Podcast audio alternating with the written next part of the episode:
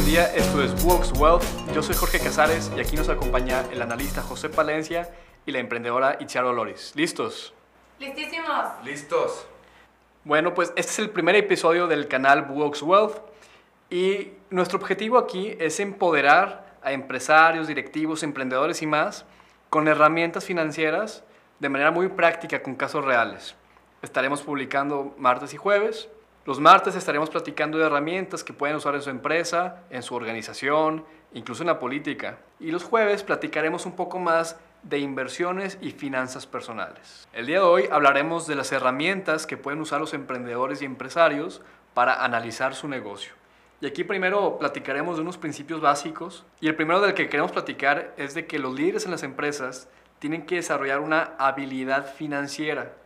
Y decimos habilidad y no conocimiento porque así lo platica Carol Dweck en su libro Mindset, que imagínense que un bebé está aprendiendo a caminar y este bebé se cae. Nunca ha habido un bebé que diga, ay, pues yo no nací para caminar, ya aquí me voy a quedar sentado. Bueno, así yo he escuchado a emprendedores que dicen, ay, pues yo no sé de finanzas, yo no sé de Excel y pues eso no me hablas, yo no quiero saber nada. Pues no, o sea, tienes que ir desarrollando el conocimiento para que poco a poco puedas usar estas herramientas. Me encanta eso que dices, Jorge, porque es real que la gente escucha finanzas y se empanica. Y esta analogía que haces con el bebé me parece increíble. Que todos nos demos la oportunidad de de verdad conocer cómo funcionan las finanzas y perderles ese miedo. Al final la práctica hace el maestro. Y eso es lo que se trata de desarrollar una habilidad. Sí, al fin y al cabo, este, las finanzas son una herramienta que todos deberíamos de tener. Independientemente que tengamos un negocio, yo creo que parte de la planeación que nosotros tengamos en nuestra vida propia tiene que ver una parte financiera, porque al fin y al cabo todos tenemos metas personales, desde viajar, casarnos, tener hijos, eh, eh, pagarle a la universidad a nuestros hijos, y pues queramos o no, tenemos que saber cómo ver el dinero, cómo utilizarlo. Sinceramente es algo que todos tenemos que saberlo y si lo perfeccionamos todavía puede ser mejor. Así es, es casi como saber de nutrición. O sea, todo mundo comemos, así como todo mundo manejamos dinero, desde tarjetas de crédito o simplemente pagar en, la tienda de la esquina, tenemos que saber de finanzas, algo que sea básico. Pero siempre podemos contar con un asesor que nos guíe o un experto que nos eh, asesore en una parte más específica, pero las bases todo el mundo las tenemos que conocer. Exactamente. otro principio que, del que nos gusta hablar es que las finanzas o la contabilidad no es un solo número. Muchas veces los empresarios o emprendedores nos dicen, Oye, es que quiero saber cómo va mi negocio en un número. Quiero que en un Excel, en una hoja, me sepa todo.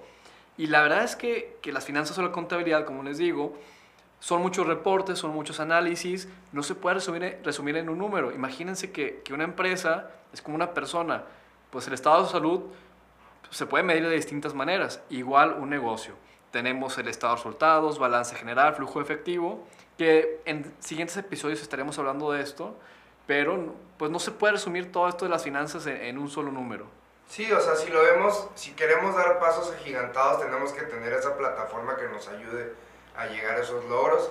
Y al fin y al cabo son herramientas, y qué más que saber cómo interpretar esas herramientas, cómo utilizarlas, que me diga el numerito verde que, que es positivo, pues qué significa esa parte detrás. Al fin y al cabo, yo como analista lo veo, los números son muy fríos, tenemos que ver esa parte operativa, esa parte de, del sentir de la empresa que nos ayuda a visualizar un panorama más grande.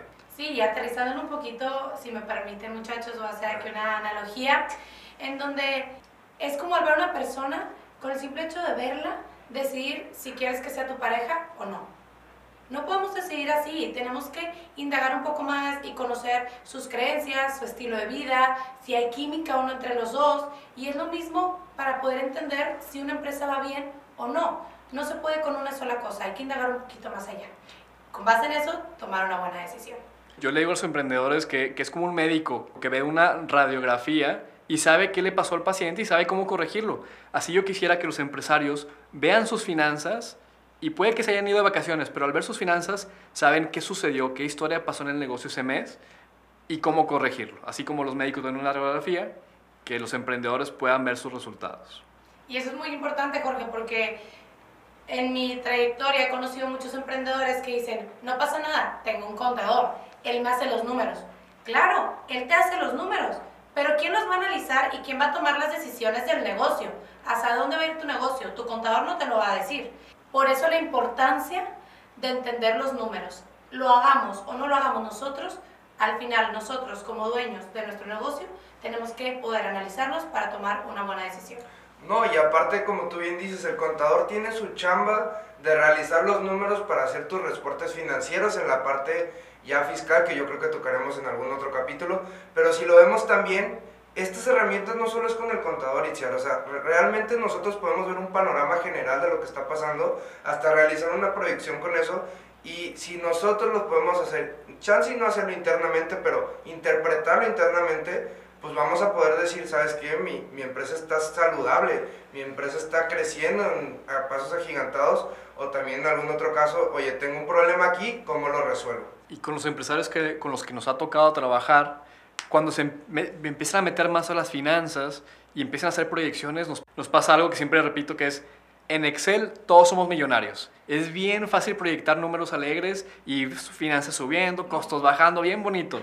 La realidad es distinta. En Excel todos somos millonarios y hay que aprender a hacer proyecciones, manejar estos reportes para que poco a poco seamos más realistas y tomar decisiones y acciones con todos estos números. Pero bueno, ya fue mucha teoría, vamos a aterrizarlo en casos prácticos que nos ha tocado ver. Y bueno, Itziar traes un, un caso ya, ¿no? Sí, Jorge, la verdad es que hay un tema que creo que es muy importante y muy común en todos los emprendedores, sobre todo cuando estamos en etapa de iniciar nuestro negocio. La pregunta maestra o del millón, ¿cuánto voy a cobrar? ¿Cómo sé cuánto voy a cobrar? Esta pregunta nos trae más preguntas. Una vez que identificamos el precio, nos empezamos a cuestionar, ¿estamos siendo caros? ¿Estamos siendo baratos? ¿Esto me va a ayudar a cubrir los costos o no? ¿Me va a dejar un buen ingreso? ¿Estoy siendo rentable? Todos estos cuestionamientos están bien y son válidos, pero lo importante es poder definir un precio adecuado en el producto o servicio que estemos haciendo. Y ojo, no todos los productos deben de tener el mismo rango de precios o todos los servicios. Entonces, hay una técnica que se puede desglosar en diferentes etapas o diferentes áreas que se llama pricing. La primera parte del pricing es conocer a tu cliente. Tienes que saber qué es lo que valora tu cliente, porque tú podrás tener un producto muy bueno, pero si el cliente no lo valora, de nada sirve. Por más barato que esté o por más caro que esté, no te van a comprar. Entonces, primero entiende a tu cliente, entiende qué valora y con esto te vas a acercar a, determinar cuál es el precio ideal. Oye, Jorge, ¿y cómo puedo saber qué es lo que valora mi cliente?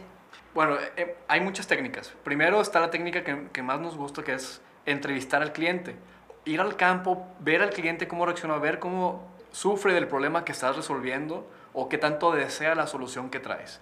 Con eso ves qué tanto quiere, qué tanto desea esto y con eso puedes fijar un mejor precio junto con otros factores. Claro, es yo creo que parte del principio del valor agregado, o sea, que no solo sea el servicio o el producto de que, ah, mira, es, hace esto en específico, no, es la parte yo creo que también que le gusta al cliente de que, bueno, esto lo diferencia del otro porque me da esto, o sea, me da algo más digo, yo luego también una parte de la más financiera, o sea, yo, yo soy más de números en el sentido de que yo lo defino más por cuánto me costó, cuánto me, cuánto me puede generar, cuánto cada cliente me puede, o sea, a mí costar generar ese cliente.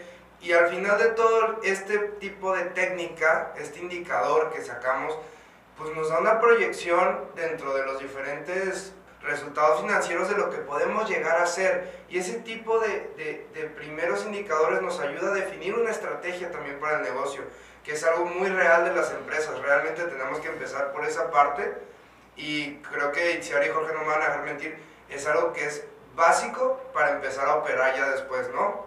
Sí, y eso que mencionas, Chema, de la estrategia me resulta muy interesante porque en este tipo de casos, a lo mejor el miedo a emprender nos puede hacer querer darle el precio que el cliente desea y no debe de ser así. Es muy importante que hagamos este análisis y definamos un precio que tenga una buena justificación, pero que nos apeguemos a esta estrategia, que no nos dejemos llevar por no me van a comprar, voy a bajar el precio.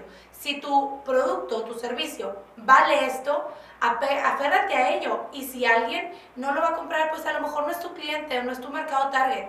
Pero esa estrategia es muy buena. O sea, los emprendedores que he visto, la mayoría, su precio está por debajo. Como si fuera cierto miedo a poner precio alto, miedo a cobrar. sin miedo, o sea, va saliendo poco a poco. De verdad que nos ha tocado mil casos que, que probamos el producto y, el cliente lo paga como si nada cuando estábamos con miedo de subir unos centavos y el cliente como si nada lo paga. Hay muchos casos de estos, entonces no tengan miedo en poner un precio más alto, despreocúpense y vayan probando con el mercado, conozcan a su cliente y a la competencia, que es otra parte, ¿no? Sí, me permiten dar un consejo. Un buen amigo una vez me dijo, yo pensaba que estaba poniendo un precio muy alto y me dice, no te preocupes, Itziar, tú ve y vende. Si te compran fácil, tienes buen precio. Y dije, perfecto, eso es lo que voy a hacer y entonces salí al mercado. Digo, al fin y al cabo también es, es jugar con esa táctica de, de ventas, porque al fin, eh, esta parte, parte que decía yo del valor agregado es lo mismo en los productos de alta gama que nosotros conocemos como no quiero mencionar empresas por ahí, pero sabemos que preferimos un celular al otro, eh, por simplemente por el software o no sé, la, manzanita esa. Pero al, final y al, fin y al cabo, esa parte diferenciadora, si se dan cuenta, puede que tenga lo mismo, pero lo estamos comprando por otra cosa. Y eso también tiene que ir eh, dentro del indicador del pricing. Entonces, el pricing, el precio que, están, que pongamos en el producto o servicio, es parte de una estrategia integral. no es poner un precio porque sí. Si me dices que vas a cobrar más que los demás, ok, justifícalo con una mejor experiencia. Si es, por decir algo, el café famoso de la sirena. si tenemos este café de la sirena, pues tiene una mejor experiencia que la tienda de la esquina. Entonces, justifiquen su precio con una experiencia mejor, con algo que valore el cliente. Para concluir, tenemos tres puntos importantes. Primero, conozcan a su cliente saber qué valora y qué no valora. Si ustedes ofrecen algo que el cliente no valora, recorten esos costos. No tienen por qué estar gastando en algo que no le genere valor al cliente. Dos, fíjense en sus, en sus costos. Al entender cuánto cuesta su producto o servicio, es un punto de partida para el precio. Si bien el precio se pone conforme lo valora el cliente, no podemos vender por debajo del costo. Y tres, aunque no nos guste, hay que ver a la competencia. Tenemos que entender cómo se está moviendo la industria, el mercado, los proveedores para ver cómo va avanzando el mercado. Muy bien, ahora traemos un caso más que nos pasa mucho con los emprendedores, pero también con empresarios, que tiene que ver con la inversión, algo clave en cualquier arranque de proyecto o negocio. Digo, la parte de inversión también la vemos en otro tipo de temas que me gustaría tocar después, pero la pregunta específica que sé que les va a interesar un chorro es, ¿cómo saber cuándo va a recuperar la inversión? ¿Ese cuánto? Ya sé que les, les hizo ruido de que, ay, qué miedo, o sea, va a tardar 10 años en regresarme el dinero. No, o sea, todo es parte de la misma planeación que vamos a estar manejando y de los diferentes temas que vamos a tocar aquí. Algo que tenemos que definir desde un principio es que hay diferentes como tipos de inversión. Lo voy a, lo voy a recortar a dos. La parte de los proyectos y la parte de un negocio. Ya emprendiendo en un negocio, que es la parte que vamos a tocar, tenemos que ver diferentes factores. Y uno que creo que vamos a tocar todavía más importante es el que Itziar nos va a contar, que suena como de miedo, pero es el Valle de la Muerte. El Valle de la Muerte me encanta. Y les voy a decir por qué. Porque el 90% de los emprendedores no sobreviven. Pero no pasa nada, porque si te asesoras de la manera adecuada, puede ser de ese 10% que salga adelante. Pero para no enrollarme, les voy a platicar un poquito qué es para aquellos que no saben. El Valle de la Muerte no es un lugar al que vas, es un momento. Y es un momento, en como bien decía Chema, tiemblas cuando estás en ese momento. Porque al tú iniciar un negocio, le metes lana. Comienza a operar, pero primero vas a estar en números rojos. Y ahí es donde estás en el Valle de la Muerte.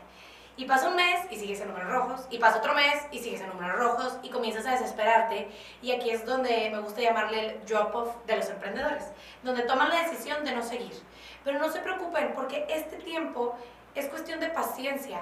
Las inversiones toman tiempo recuperarse y más en un negocio. Ten paciencia y deja que llegues poco a poco a ese punto de equilibrio. Para los que no saben el punto de equilibrio, hablando así es estar tablas. Cuando ya empiezas a ganar, lo que gastas. Y conforme va incrementando el ingreso que vas recibiendo, eventualmente recuperarás tu inversión. Pero sé paciente, si quieres ser de ese 10%, confía en que tus ingresos irán para arriba. Es clave para este punto entender qué tanto podemos aguantar este valle. Hay valles de meses, otros de años, como Uber o Lyft, que están por salir a bolsa o van saliendo a bolsa. Ellos siguen con pérdidas. ¿Cómo le han hecho para sobrevivir, sobrevivir estas pérdidas? Con mucho financiamiento. Entonces, un emprendedor tiene que conocer cuánto dinero va a necesitar para salir de este valle, que es cuánto tiempo vas a estar con pérdidas. El primer punto es hacer proyecciones para saber qué tanto vamos a perder al principio, porque perder dinero al principio por cierto tiempo es normal. No, no tiene nada de malo que el primer mes no ganes dinero, es normal. Pero conoce tus costos, conoce tus gastos para entender qué tanto puedes aguantar este famoso Valle de la Muerte. Digo, la curvita se ve padrísima, ¿eh? O sea, realmente vemos que pasamos una parte negativa, pero si aguantamos tantito con la paciencia que dice Itziar y la planeación que dice Jorge, vemos el crecimiento y si somos de ese 10% sabemos que con este tipo de herramientas podemos seguir trabajando para seguir creciendo como empresa. O sea, créanme que sonará la palabra un poco fuerte en el sentido del Valle de la Muerte, pero hay que ser persistentes en la idea de negocio y lo mismo que decíamos, ¿cuánto vale mi producto o servicio? Esa, esa idea que tú traes, esa pasión que tú traes por tu proyecto, es lo mismo que te va a impulsar hacia arriba. El nombre suena muy trágico, pero no le tengan miedo. Solamente conózcanlo y puedan salir adelante sin problemas. Un ejemplo para poder aterrizar un poquito mejor, el Valle de la Muerte es como cuando estás enfermo, vas al doctor y te medica. A mí, no sé ustedes, pero a mí me choca medicarme. Las pastillas son horribles, luego te estás muy atragantando, además no tienes fuerza, estás tirado, no puedes ser productivo ni nada. Eso es un momento incómodo, ¿no? Estar en tu casa, tienes que estar en reposo, la medicina, una dieta, etc. Pero al final, cuando pases este momento, este trago amargo, ya te vas a sentir bien y vas a recuperar tu proactividad y tu energía y ya te olvidaste la enfermedad. Ya pasó ese trago amargo, ya pasaste ese valle de la muerte. Y bueno, ahora tenemos un último caso para el episodio de hoy que tiene que ver con el dinero de las personas y el dinero de la empresa. ¿Cómo se va mezclando? Nos, nos pasa bien seguido, incluso en empresas familiares de 200, 300 empleados, me ha tocado ver que mezclen el dinero de la familia con el del negocio. Este es un tema que a mí me pone nerviosa y me preocupa porque es muy dado a que los emprendedores cuando van empezando junten las finanzas, junten los ingresos que tienen por otra parte y los de su negocio. Y eso no es nada bueno, no es saludable ni para ti como persona ni para ti como empresario. Para empezar, no puedes medir, medir si tu negocio es rentable porque estás gastando cosas en gastando en cosas que no tienen relación con el negocio. Ya no le puedes dar un seguimiento adecuado. Caes en una idea de que tienes un poder adquisitivo mucho mayor del que realmente pudieras llegar a tener. Entonces creo que es muy importante separar las cuentas. Tú como empresario ponte un sueldo, ahorra y ahora sí viaja por el mundo, pero no los juntes. Yo creo que algo que dicen nuestros vecinos de allá del norte es business our business y lo personal lo dejamos fuera. O sea, de plano hay que, hay que definir, o sea, al fin y al cabo, ya vimos que nuestro producto vale tanto, vamos a hacer una inversión. Entonces, si tú te quieres, por así decirlo, medio asfixiar tu negocio a tomar las utilidades, pues créeme que te va a costar un poco más trabajo crecer en ese sentido. Vamos a ser un poco más estratégicos. Realmente vemos en cuestiones ya más reales que hay personas que se ponen el sueldo y con ese sueldo también buscas trabajar para que tu, tu empresa siga creciendo en ese sentido, ¿no? Entonces, hay que definir esas dos partes, que es la parte personal y la parte empresarial, que son muy buenas para poder jugar con, el negocio y así todavía impulsarlo más a que siga creciendo. Aquí son dos partes. La que hemos platicado es que el emprendedor le saca dinero al negocio, pero está al otro lado, en donde el negocio le quita dinero al emprendedor que el emprendedor sin darse cuenta le está inyectando dinero al negocio todo el tiempo, afectando su vida personal, afectando el bienestar económico de la familia. Son dos casos muy distintos y de los cuales hay que estar monitoreando, hay que estar muy al tanto de esto. ¿Cómo podemos solucionarlo? Lo que sugerimos es separar las cuentas. Aunque sea una persona física que legalmente no existe la empresa, recomendamos que tengan cuentas de banco separadas para que puedan monitorearse bien. Y como dice Char, darse un sueldo para que de ahí salgan los gastos de la familia. Me ha tocado ver el caso de una emprendedora que quiere mucho su negocio como todos lo hacemos y por eso no le saca dinero y pudiéndose dar ciertos lujos no lo hace por miedo a, a, sacarle dinero al negocio. Entonces hay de todo tipo de casos. ¿Cómo lo solucionamos? Teniendo claridad en los datos, separando las cuentas y, y analizando cada mes cómo van los gastos, cómo van los ingresos del negocio y en lo personal. Digo, o sea, al fin y al cabo yo creo que es estar dentro del negocio y como dice Jorge, esa separación de que no se vuelva una carga personal para mí también impulsar el crecimiento de esto y que tampoco yo me vuelva una carga para el negocio para que siga creciendo. Este tema puede sonar muy ajeno, pero no me dejarán mentir que es mucho más común de lo que parece. Aguas, hay que tomar en cuenta tres puntos importantes. Uno, analizar si nosotros estamos haciendo daño a la empresa quitándoles dinero o si la empresa nos está quitando dinero a nosotros. Dos, manejar cuentas separadas es el tip práctico que mejor puedes utilizar para no evitar que se revuelvan. Y por último, ponerse un sueldo. Eso es clave. Y ponerse un sueldo adecuado. Piensen, si yo no estaría aquí hoy, ¿estaría dispuesto a pagarle esto a la persona que guía la compañía? Una de las filosofías claves de Books es que el dinero es para disfrutarse. Sí hay que ahorrar, sí hay que invertir para tener un mejor futuro y tener eh, la vida que deseamos. Pero por otro lado, el dinero es para disfrutarse. No estoy diciendo que gastemos de más, no, no, definitivamente no recomiendo endeudarnos, pero tampoco queremos que dejen de disfrutar su, su dinero o su esfuerzo que han hecho por tanto tiempo. Muy bien, entonces para concluir, hoy vimos tres casos. El primero, cómo saber cuánto cobrar. El segundo, cómo saber cuándo recuperar la inversión. Y por último, el caso del el dinero personal y del negocio. Son de los primeros tres dilemas que, de los que enfrenta un emprendedor. El pricing, sabemos que ya hay que conocer al cliente. Para recuperar inversión tenemos que ser muy claros en que hay que proyectar para poder sobrevivir el Valle de la Muerte. Y por último, el separar las cuentas personales del negocio para ir tomando mejores decisiones. Todo esto son herramientas que ustedes pueden ir utilizando para ir mejorando su negocio y por ende su vida personal. Por último, pueden escribirnos para mandarnos sus casos, dudas y preguntas a nuestro correo podcast.buox.mx y así podamos exponer el tema de tu interés. Eso es todo por hoy, muchas gracias por escucharnos y recuerden que estamos publicando nuevos episodios cada semana. Con Iciaro Loris y José Palencia, yo soy Jorge Casares, muchas gracias.